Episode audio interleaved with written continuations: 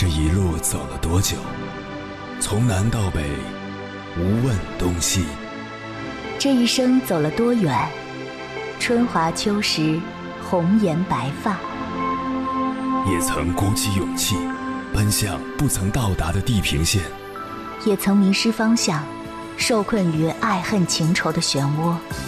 当夜幕降临，一切归于沉寂。有人正迎着月光。踏遍千山万水，为你而来。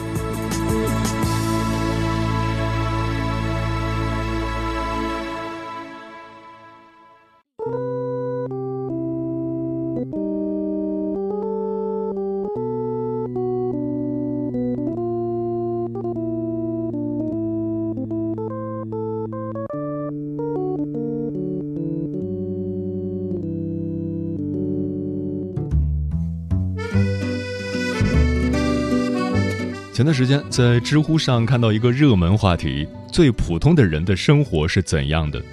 有一条点赞数超七万的答案，讲述了一个网友的故事。这个网友在某社交平台上发了一张计划表，里面提到自己是如何省日常吃饭钱的：把大米或杂粮灌进开水壶，放十个小时焖熟，饿了就喝一碗，喝一天。配菜是包菜、大白菜等，白灼一下就可以了。一天吃一个煮鸡蛋，这样一个月下来伙食费才三百多块钱。看到这张计划表，我以为这就是一个关于抠门行为大赏的故事，没想到越看到后面，竟然越发感动起来。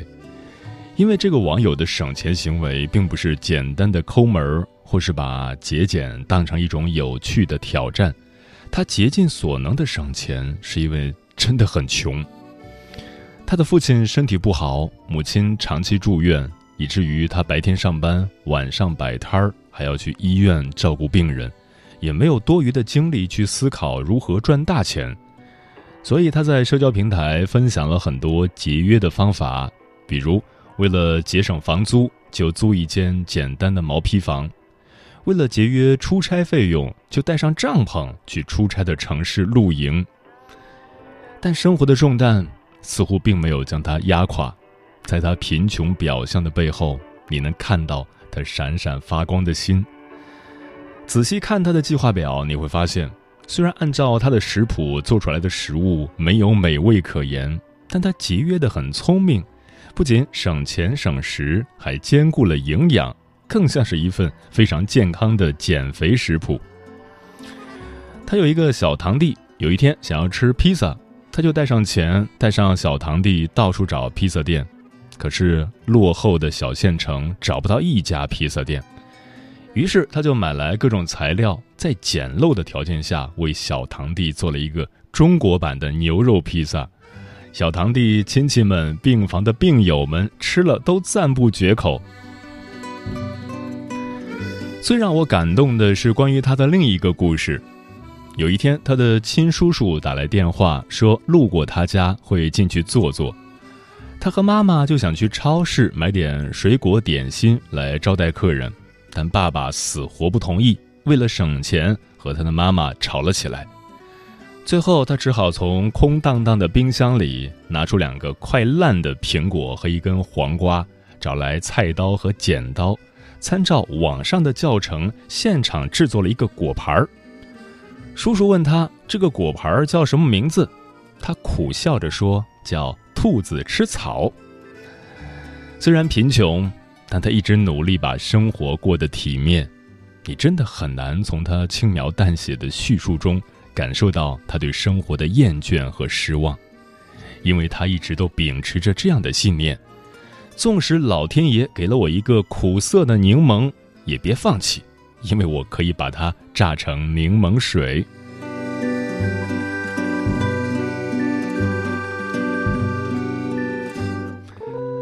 凌晨时分，思念跨越千山万水，你的爱和梦想都可以在我这里安放。各位夜行者，深夜不孤单。我是迎波，绰号鸭先生，陪你穿越黑夜，迎接黎明曙光。今晚跟朋友们聊的话题是如何把平凡的生活过好。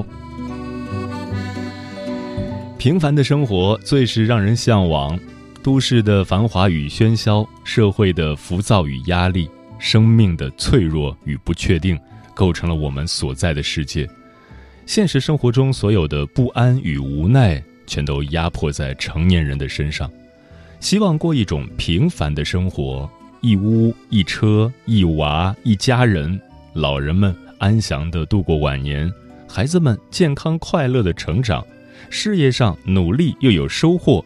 家庭中幸福而且和睦，这就是每个人想要的平淡。不求大富大贵，但求平安喜乐。关于这个话题，如果你想和我交流，可以通过微信平台“中国交通广播”和我分享你的心声。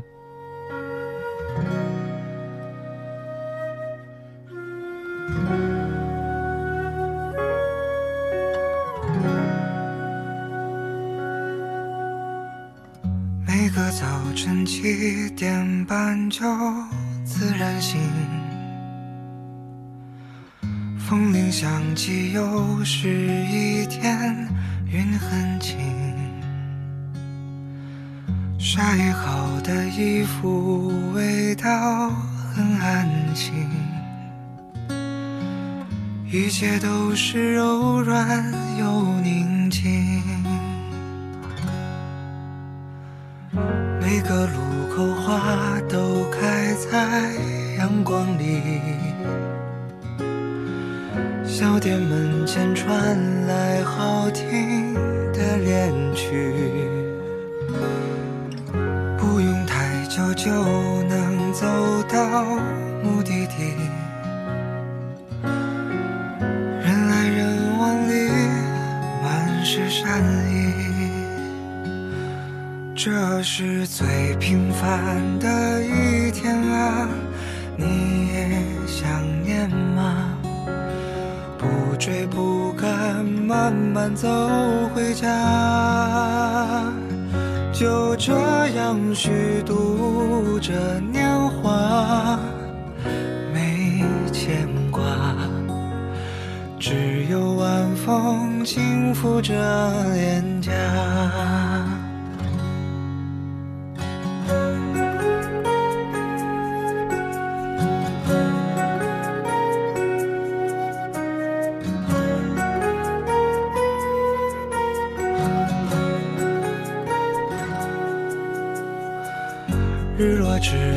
斜阳融在小河里，逛了黄昏市场，收获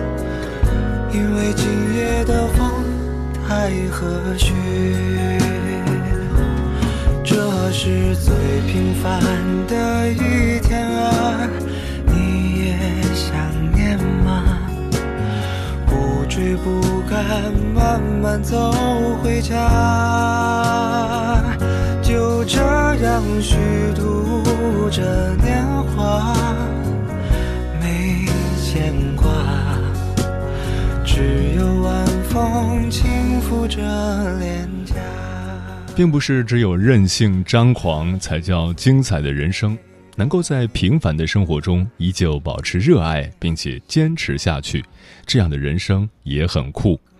今晚千山万水只为你，跟朋友们分享的第一篇文章选自精读，名字叫《只有把平凡生活真正过好，人生才是圆满》，作者飞白。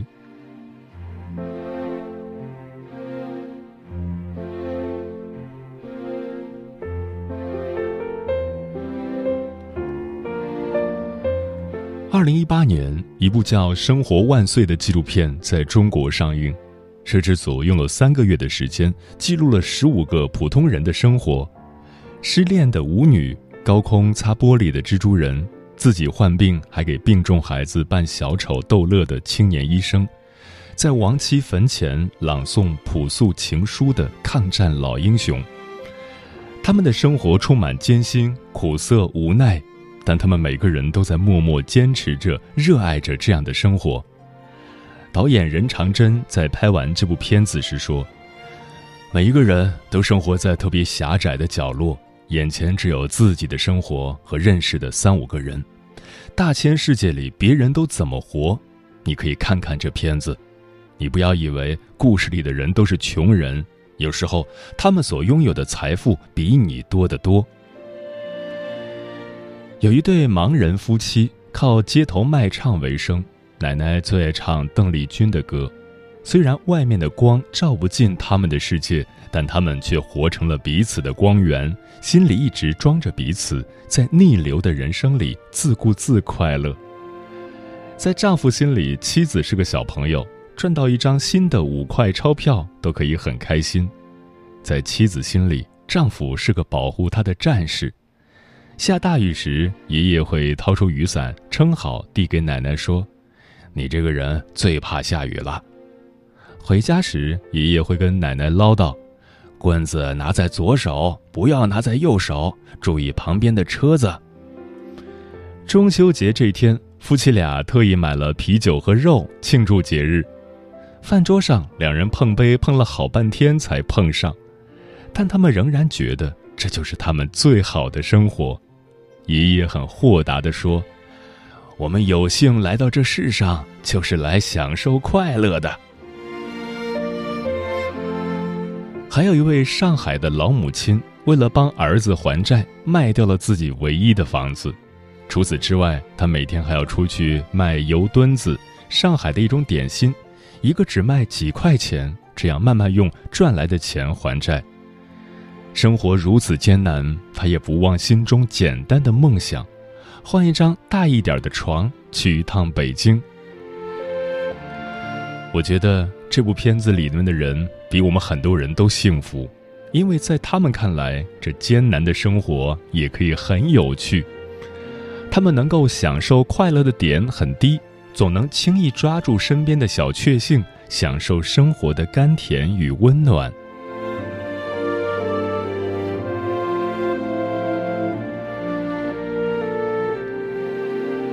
生活万岁的另一位导演成功在采访中被问到下一部片子准备拍什么时，他说：“下一部打算拍中产，因为在他看来，中产是一群更悲哀、欲望更强的人。你要花一千五百块钱买条牛仔裤，我要花七十万买一台车，辛苦了一辈子都买不下一套房子，这就挺悲哀的。我们天天跟转笼里的耗子似的。”你说这不是最大的悲哀吗？谁说不是呢？一旦上了那个不停转动的轮子，就再也下不来。经济学上有一个边际效用递减的规律，意思是，消费者在消费逐次增加同一个单位的消费品时，体验到的单位效用是逐渐递减的。举个简单的例子，当我们十分饥饿的时候，看到包子会非常想吃。吃完第一个包子后，我们会感觉它是世界上最美味的食物，但吃到第八个的时候，不但不会觉得好吃，可能还会觉得恶心。也就是说，每一个包子带给我们的效用和满足感都不相同。第一个包子带来的满足感和效用最大，然后依次递减。将这条经济学定律用到描述幸福与金钱的关系中，也非常适用。随着物质水平的提高，物质产生幸福感的成本变得越来越高。想要拥有与以前同样水平的幸福感，就得赚比以前多很多的钱。经济学家 Daniel W. Sachs 通过调查得出这样的结论：人们对财富是越来越贪婪的，不是增加一块钱的收入就会增加一块钱的幸福感。而是财富必须成倍增加，才会产生与以往相同的幸福感。所以说，等我有钱了，我就能幸福。这句话实际上并不成立。与其在追求更高水平的物质生活中迷失自己，不如平衡好欲望，提升幸福的能力。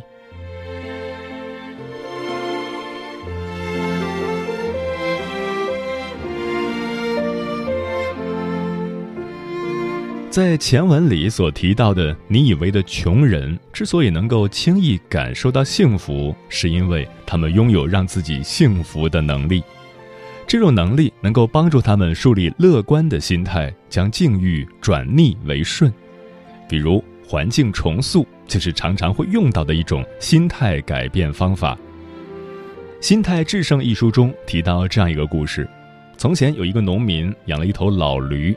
驴子掉进了农民的井里，农夫听到那头驴的呼救，经过简单的评估后，他觉得这头驴和这口井都不值得自己花费时间和精力，于是他叫来自己的邻居，告诉他们事情的经过，并请他们帮忙铲土，把老驴埋在井里，使他不用再感受痛苦。起初，驴子强烈的反抗，但是当农夫和他的邻居们继续铲土，泥土击中驴子的后背时，一个念头击中了他。土落在驴子的背上，他会把土抖落，然后上一个台阶。没过多久，那头被折磨得筋疲力尽的老驴胜利地从枯井里走了出来。看似埋没他的举动，实际上救了他。这一切都是因为他处理逆境的方式。心理学上有一个史华兹论断，说的是所有的坏事情，只有在我们认为它是不好的情况下，才能真正成为不幸事件。往井里填土可以是灾难，也可能是转机，关键是我们怎么想、怎么看。你看到的是贫穷，但他们看到的可能是生活的点滴美好。命运给他们安排了一道窄门，门里一片漆黑，但他们却能一边摸黑走着一条看不到未来的路，一边把自己变成光源，照亮自己，也照亮别人。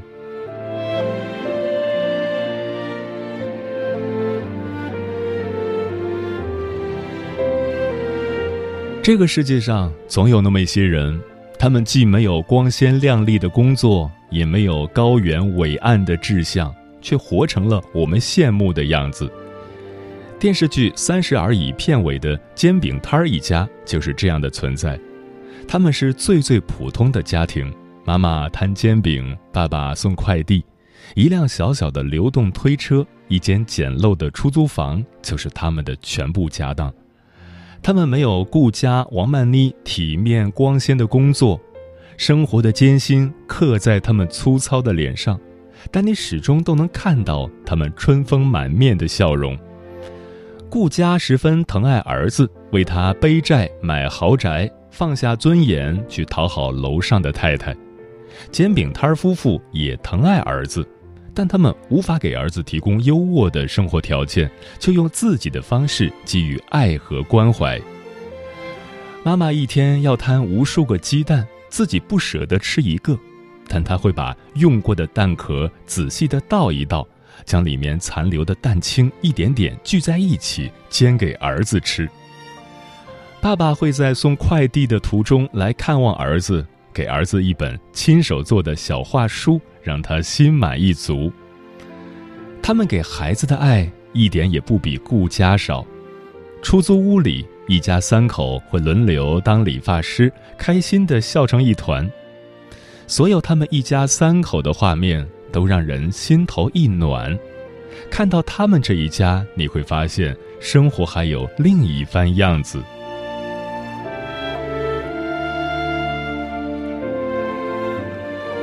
一位作家曾说过：“伟大、精彩、成功都不算什么。”只有把平凡生活真正过好，人生才是圆满。愿你我都能发现身边的幸福，把简单平凡的生活过圆满。有一种思念叫望穿秋水，有一种记忆叫刻骨铭心，有一种遥远叫天涯海角，有一种路程叫万水千山，千山万水只为你，千山万水只为你，正在路上。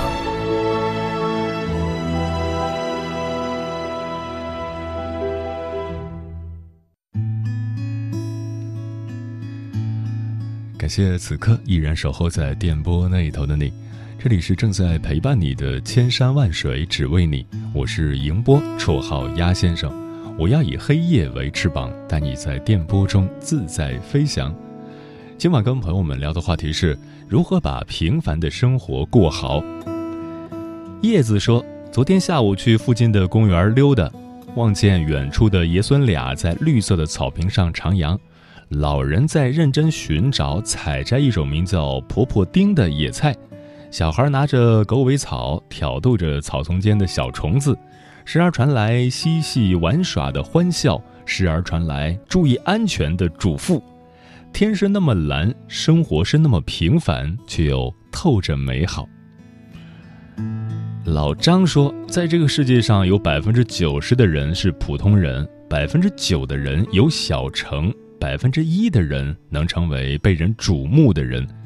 大部分人都过着相似的人生：上学、工作、结婚、育娃，然后在柴米油盐中老去。也许这种平凡的生活会一直继续下去。过完了今天，就知道明天还是会似曾相识，后天依旧大同小异。真正活明白的人，是接受自己的平凡，与生活握手言和。漂浮的云说。怎样过好平凡的生活？仁者见仁，智者见智。有人升官发财，豪宅名车；有人终日辛苦，勤于劳作；有人埋头苦干，默默奉献；有人油嘴滑舌，处处要尖。对于我来说，平凡的生活就是要努力服务好祖孙四代，让他们尽可能的满意。搞好家务之外，我能看书、听广播、玩手机就很好了。不想花时间去打扮自己，只要整洁大方，出去不影响市容就好了。这是和朋友开玩笑说的话。只要保证身体健康、行动自如，做好一家人的后勤保障，就算完成了每一天的工作。最快活的欢乐时光就是听鸭先生的节目了。有时间会和群里的朋友聊聊天，也是很开心的。现在眼睛不好了，经常疼，也知道熬夜不好，但是不舍得关机睡觉，好想听直播呀，不想听回听，觉得那种感觉是不同的。每次节目结束后，都会觉得意犹未尽。快乐的时光总是让人觉得留恋，如果天天都这样，那就太好了。谢谢漂浮的云的支持啊！这是一位老听友，六十多岁的阿姨了。不要熬夜，对自己好一点儿，早睡早起。双心说：感恩生活，感恩身边的每一个人，感恩经历的种种。愿岁月静好，不关风雨月，静守一份安然。平凡生活，简单日子，如此便好。风林说：“那个叫幸福的东西，就藏在平凡生活里。我们既可以在奋斗的路上披荆斩棘，也可以享受平凡日子的一花一草。能在平凡的世间过着平淡的生活，本身就是幸福，就是幸运。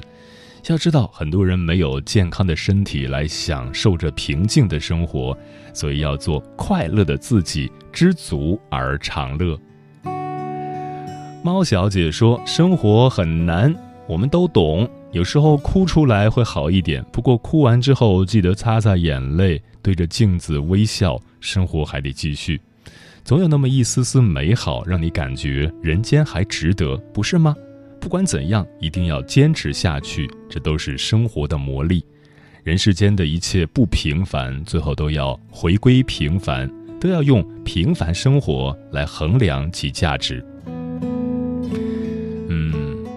小时候我不太明白大人处事决断为什么总要权衡利弊，甚至对此嗤之以鼻。可当自己长大了，才发现，不是大人们不够洒脱，只是现实所迫，只好无奈妥协。那些年少时候做过的梦，随着时间的推移被裹进生活的一地鸡毛。那个意气风发的少年，随着年岁的增长，成为了当年自己看不惯的俗人，走向平凡。可是这样的人生一点都不庸俗，他平时可爱，是真真切切的旅程。而曾经年少时的狂热，终将变成洒在我们身上的月光，照亮日后每一个成为自己的瞬间。满天星星对我说：“我这里有一个梦，想到起头倾听。马路上匆匆忙忙，小小灰色萤火虫，疲倦的心关上了。”灯不做梦，每一天睁开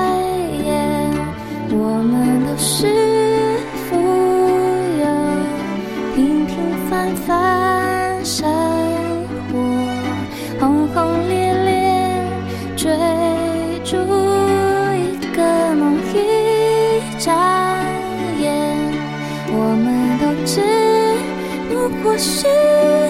感情过深的花朵，除了快乐，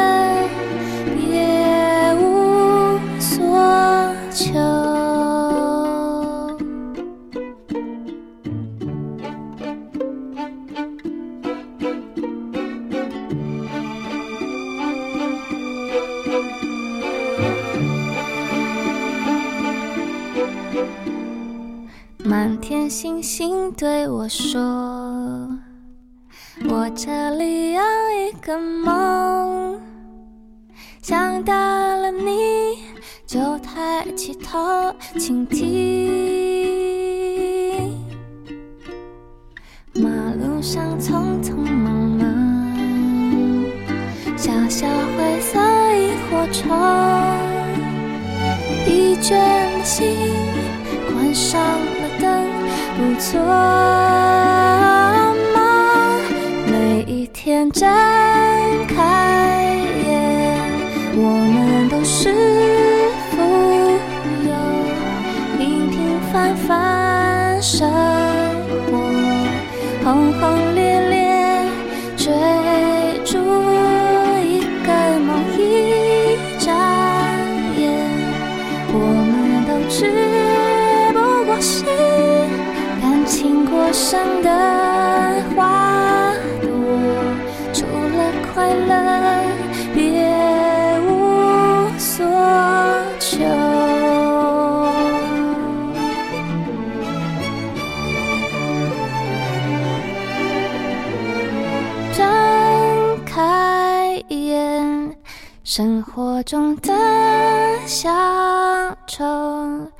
只因为遇见你，变成拥抱大海的水手。一眨眼，我们都只是夏天拥有过的季节。